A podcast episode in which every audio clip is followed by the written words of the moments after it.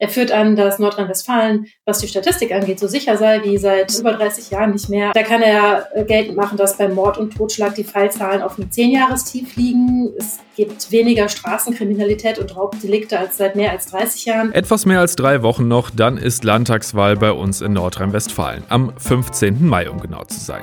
Für Herbert Reul könnte das der Start in eine neue Amtszeit sein oder das Ende seiner dann fünfjährigen Zeit als Innenminister von NRW. Wir sprechen gleich über diese fünf Jahre und über Rolls Pläne, falls es denn weitergeht. Und wir sprechen über Bier. Rheinische Post Aufwacher. News aus NRW und dem Rest der Welt. Mit Benjamin Meyer am Freitag, den 22. April 2022. Hallo zusammen. Seit fünf Jahren ist Herbert Reul von der CDU jetzt also Innenminister von NRW und in diesen fünf Jahren ist eine ganze Menge passiert. In drei Wochen könnte seine Amtszeit enden oder in die nächste Runde gehen, ist also gerade ein guter Zeitpunkt für zumindest mal eine Zwischenbilanz und die hat Reul gestern bei einem Termin zum Thema innere Sicherheit schon mal selbst gezogen. Sina Zerfeld, landespolitische Korrespondentin der RP, war für uns mit dabei. Hallo Sina. Hallo. Ich habe ja gerade schon gesagt, knapp drei Wochen noch bis zur Wahl. Also Herbert Reul gestern wahrscheinlich auch schon voll im Wahlkampfmodus, oder? Ja, äh, das kann man so sagen. Ähm, den scheint er jetzt wirklich für sich eingeläutet zu haben. Also er ist da sehr kämpferisch äh, aufgetreten und hat ziemlich deutlich die SPD aufs Korn genommen.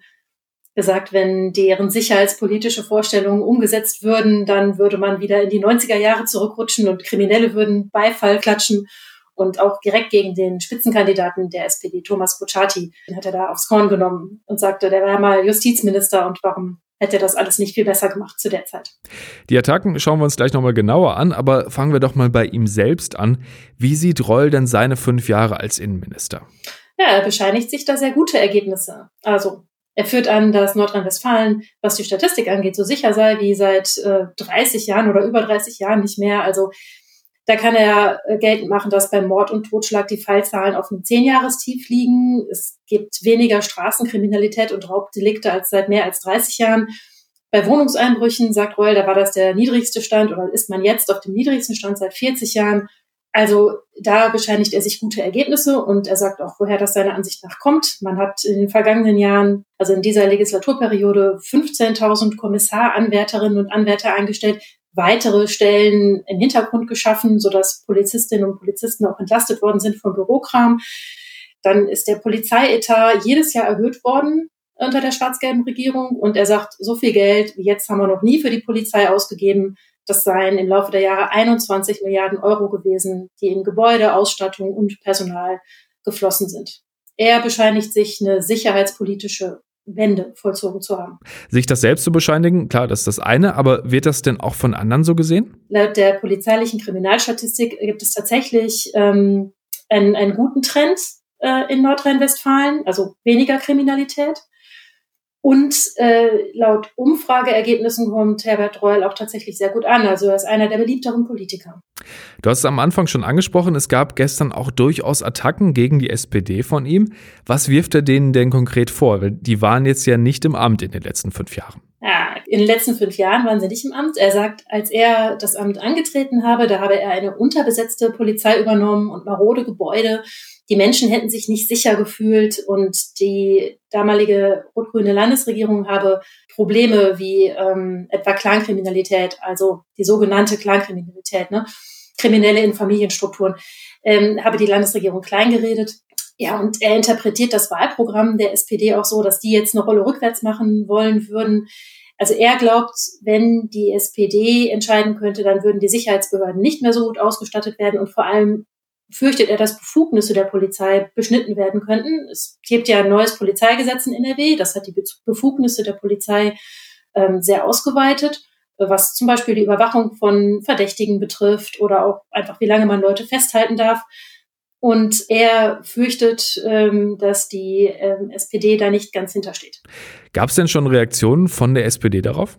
Die sagen, also es stimmt erstmal nicht. Clankriminalität würde man die oberste Priorität einräumen. Und außerdem sagen die schon, ähm, die SPD-geführte Regierung habe damit angefangen, Personal bei der Polizei aufzustocken. Man muss sagen, so umfangreich, wie das jetzt in den letzten Jahren passiert ist, ist das früher nicht passiert. Es ist nicht so viel investiert worden. Also Herbert Reul ist im Wahlkampfmodus, möchte sein Amt offensichtlich behalten. Was sind oder wären denn seine Themen für eine weitere Amtszeit? Äh, ja, er hat einen Ausblick gegeben, was die CDU sich vorstellt, wie man weiter vorgehen will. Dazu gehört, dass man in Zukunft jedes Jahr 3000 Polizisten einstellen wollen würde. Das wären dann noch mal ein paar hundert mehr als jetzt jedes Jahr. Und er will ganz stark in die Richtung der Digitalisierung gehen. Da soll es Cybercops geben, die halt speziell ausgebildet sind und das Internet sicherer machen sollen. Und ähm, dann ähm, will man verdeckte Online-Datendurchsuchungen etablieren, ähm, weil dann Datenträger oder äh, Systeme von Verdächtigen durchsucht werden. Und dazu würde auch gehören, dass zum Beispiel bis Jahresende in allen Kreispolizeibehörden per Videochat Vernehmungen ähm, möglich sein sollen. Das mit den Wahlkampfversprechen ist ja immer so eine Sache. Ist das denn realistisch, was Reul da aufgeführt hat? Also wie er das versichert, ja, das sei realistisch und vor allem äh, könnte man ihn drauf festnageln und dafür verhaften denn er hat betont, dass es seine Linie sei, keine falschen Versprechungen zu machen. Also damit hätte er auch in der Vergangenheit wäre er am besten gefahren. Und er sagt, diese 3000 Polizisten, das sei möglich und das sei realistisch, auch wenn die Systeme dafür jetzt nicht perfekt ausgestattet sind, dann wird es halt ein bisschen eng in den Amtsstuben, sagt er, aber das sei äh, machbar. Und man muss sagen, dass die Bemühungen um Digitalisierung, dass das eine Fortführung dessen wäre, was jetzt bereits begonnen worden ist. Es scheint also auch nicht ganz unrealistisch zu sein, ja. Vielen Dank, Desina, für deine Einschätzung. Sehr gerne. Und wo wir gerade beim Thema Wahlen sind, wenn ihr nochmal checken wollt, welche Parteien vielleicht am ehesten für Themen eintreten, die euch wichtig sind, dann könnt ihr das auch bei dieser Wahl wieder mit dem Wahlomat der Bundeszentrale für politische Bildung tun. Das ist ein Online-Tool, bei dem ihr politische Aussagen für euch bewerten müsst und am Ende könnt ihr dann sehen, wie die Parteien darauf geantwortet haben, wo die größten Gemeinsamkeiten mit euch sind und das kann dann echt eine spannende Entscheidungshilfe sein. Wir haben euch das auf RP Online nochmal aufbereitet. Da könnt ihr den Valomat dann auch direkt ausprobieren. Den Link findet ihr in den Show Notes. Die meisten von euch werden uns wahrscheinlich vor 16 Uhr hören und ja, kein Bier vor vier. Trotzdem müssen wir zumindest schon mal drüber reden, über die Bierpreise, um genau zu sein.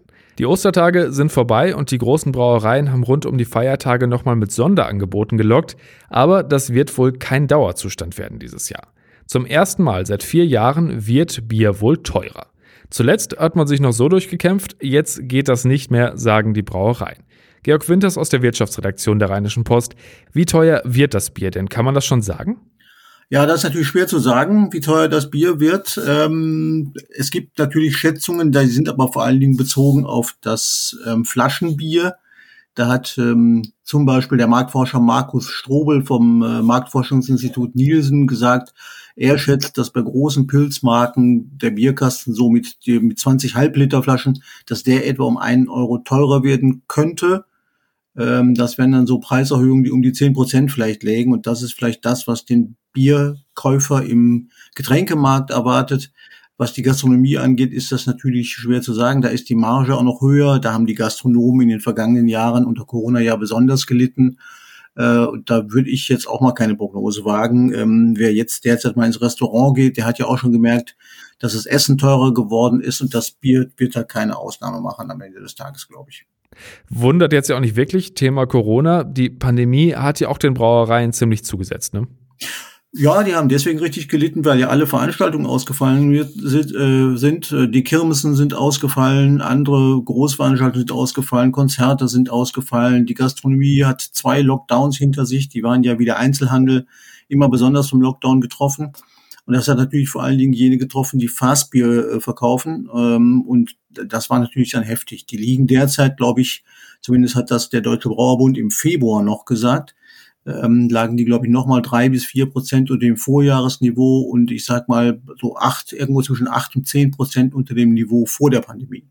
Das ist ja schon fast verwunderlich, dass der Preis nicht längst gestiegen ist, oder? Ähm, ja, die haben sich wohl zurückgehalten. Äh, teilweise konnten sie auch gar nicht, weil sie gar nicht die Gelegenheit hatten, Bier zu verkaufen, muss man ja auch sagen.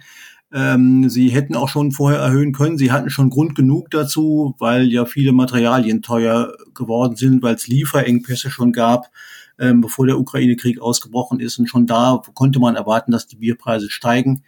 In dem, was die Bierbrauer, ich sag mal, ich glaube, im Februar verkündet haben, sind die aktuellen Entwicklungen in der Ukraine auch noch gar nicht mit drin. Heißt, der Krieg in der Ukraine hat auch Auswirkungen auf die Branche, ne? Ja, es ist insofern natürlich ein Hammer, weil äh, die Energiepreise sind natürlich wie für alle in der Wirtschaft gewaltig gestiegen. Das trifft also Gas und Öl und Strom. Ähm, deswegen haben ja auch alle äh, immer Angst vor einem Gasembargo, weil das natürlich die Gaspreise nochmal massiv nach oben treiben könnte. Und das ist natürlich dann auch schwierig für die Bierbrauer, ähm, die zudem auch weniger Malz kriegen als vorher. Auch das ist ja so ein Rohstoff, den die Bierbrauer brauchen. Und das kommt dann auch aus dem Ausland. Und das ist natürlich dann so ein zusätzlicher Hammer, der auf all die Probleme noch draufkommt, die die Brauer schon in den vergangenen beiden Jahren wegen Corona und der damit verbundenen Probleme hatten. Fürs Wochenende sind jetzt wieder 20 Grad angesagt. So langsam sind wir im Frühling angekommen. Und eigentlich wäre ja die Biergartensaison der Zeitpunkt für die Branche wieder Gewinne zu machen. Verprellt man jetzt nicht vielleicht auch Biergartenbesucher, weil es denen zu teuer wird? Ja, das wäre die Zeit, um das zu machen. Und äh, wenn wir ganz ehrlich sind, alle, die wir gerne mal ein Bier trinken, hoffen natürlich auch darauf, dass das geht. Äh, man kriegt ja so ein bisschen in der Gastronomie schon die Entspannung mit. Da sind zwar alle immer noch mit Masken unterwegs, aber alle freuen sich, dass sie wieder irgendwo in ein Lokal reingehen können. Und ich sag mal, wenn man ein bisschen vorsichtig ist im Sommer und sich, glaube ich, nicht allzu sehr auf der Pelle hängt, dann könnte man auch im Biergarten wahrscheinlich wieder einen gemütlichen Bier trinken. Und das wird die Brauer dann eigentlich auch freuen. Aber die wagen derzeit selbst keine Prognose, wie dieses Jahr ausgehen wird, weil die auch nicht wissen, was im September passiert. Georg Winters war das zum Thema steigende Bierpreise und noch mehr Gerstensaft gibt's morgen hier im Aufwacher. Am Tag des Bieres nimmt Helene Pawlitzki euch mit nach Korschenbruch, die Heimat von Hannen und Boltenalt. Zwei Brauereien mit einer sehr langen Geschichte, die jetzt eins werden. Was das für die Region bedeutet und für die Zukunft des Altbiers, das bespricht sie mit einem Gast, der Altbier so sehr liebt, dass er in einer ehemaligen Brauerei lebt. Könnt ihr euch morgen anhören. Viel Spaß dabei. Und wir schauen, was heute noch wichtig wird. Außenministerin Annalena Baerbock ist heute zu Besuch in Litauen. Bei dem Treffen mit dem Staatspräsidenten und dem Außenminister geht es vor allem um den russischen Angriffskrieg in der Ukraine und die Reaktionen von EU und NATO. Die EU könnte sich heute auf ein Gesetz einigen, das gleich mehrere Aspekte des digitalen Lebens regeln soll, das sogenannte Gesetz über digitale Dienste. Damit sollen sowohl gesellschaftliche Aspekte wie Hassrede im Netz als auch wirtschaftliche Probleme wie der Online-Verkauf gefälschter Produkte angegangen werden. Und im NRW-Landtag ist heute nochmal die sogenannte Mallorca-Affäre Thema. Es geht darum, wann Ministerpräsident Hendrik Wüst von der Geburtstagsfeier der damaligen Ministerin Heinen Esser auf Mallorca erfahren hat. Bauministerin Ina Schachenbach, Europaminister Stefan Holthoff-Pförtner und die damalige Staatssekretärin Serap Güler, alle von der CDU, waren anderthalb Wochen nach Beginn der Flutkatastrophe im Juli letzten Jahres nach Mallorca zu der Feier geflogen. Heiden Esser war nach Enthüllungsberichten über die Feier durch den Kölner Stadtanzeiger dann zurückgetreten. Und dann haben wir wie immer am Freitag noch unsere Kulturtipps für euch von Wolfram Görz. Heute bereisen wir zweimal die Insel und bleiben doch daheim.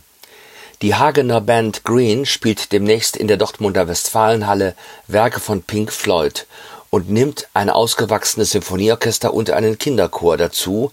Und das müssen sie auch, denn sie wollen unter anderem das atemberaubende und opulente Frühwerk Atom Mother Heart aufführen. Danach bleiben wir vollends in unserem Ohrensessel, begeben uns aber gedanklich in den Londoner Norden, wo der neue Kriminalroman von Elizabeth George spielt. Den müssen Sie unbedingt gelesen haben. Er heißt Was im Verborgenen ruht. Und schließlich lauschen wir Asmik Grigorian, dem neuen Star der Salzburger Festspiele. Die litauische Sopranistin singt Lieder des russischen Komponisten Sergei Rachmaninow, die man, so finde ich, auch in Zeiten des Krieges mit Genuss hören darf. Könnt ihr alles nochmal in Ruhe nachlesen, den Link gibt es in den Show Notes. Und zum Schluss schauen wir natürlich noch aufs Wetter und das bringt auch heute wieder so 17 bis 20 Grad. Dabei kann es aber auch immer mal wieder stärker bewölkt sein und örtlich fallen auch mal ein paar Tropfen Regen.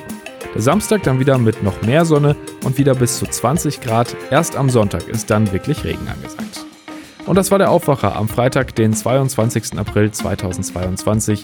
Kommt gut ins Wochenende. Bis dann. Mehr Nachrichten aus NRW gibt's jederzeit auf RP Online. rp-online.de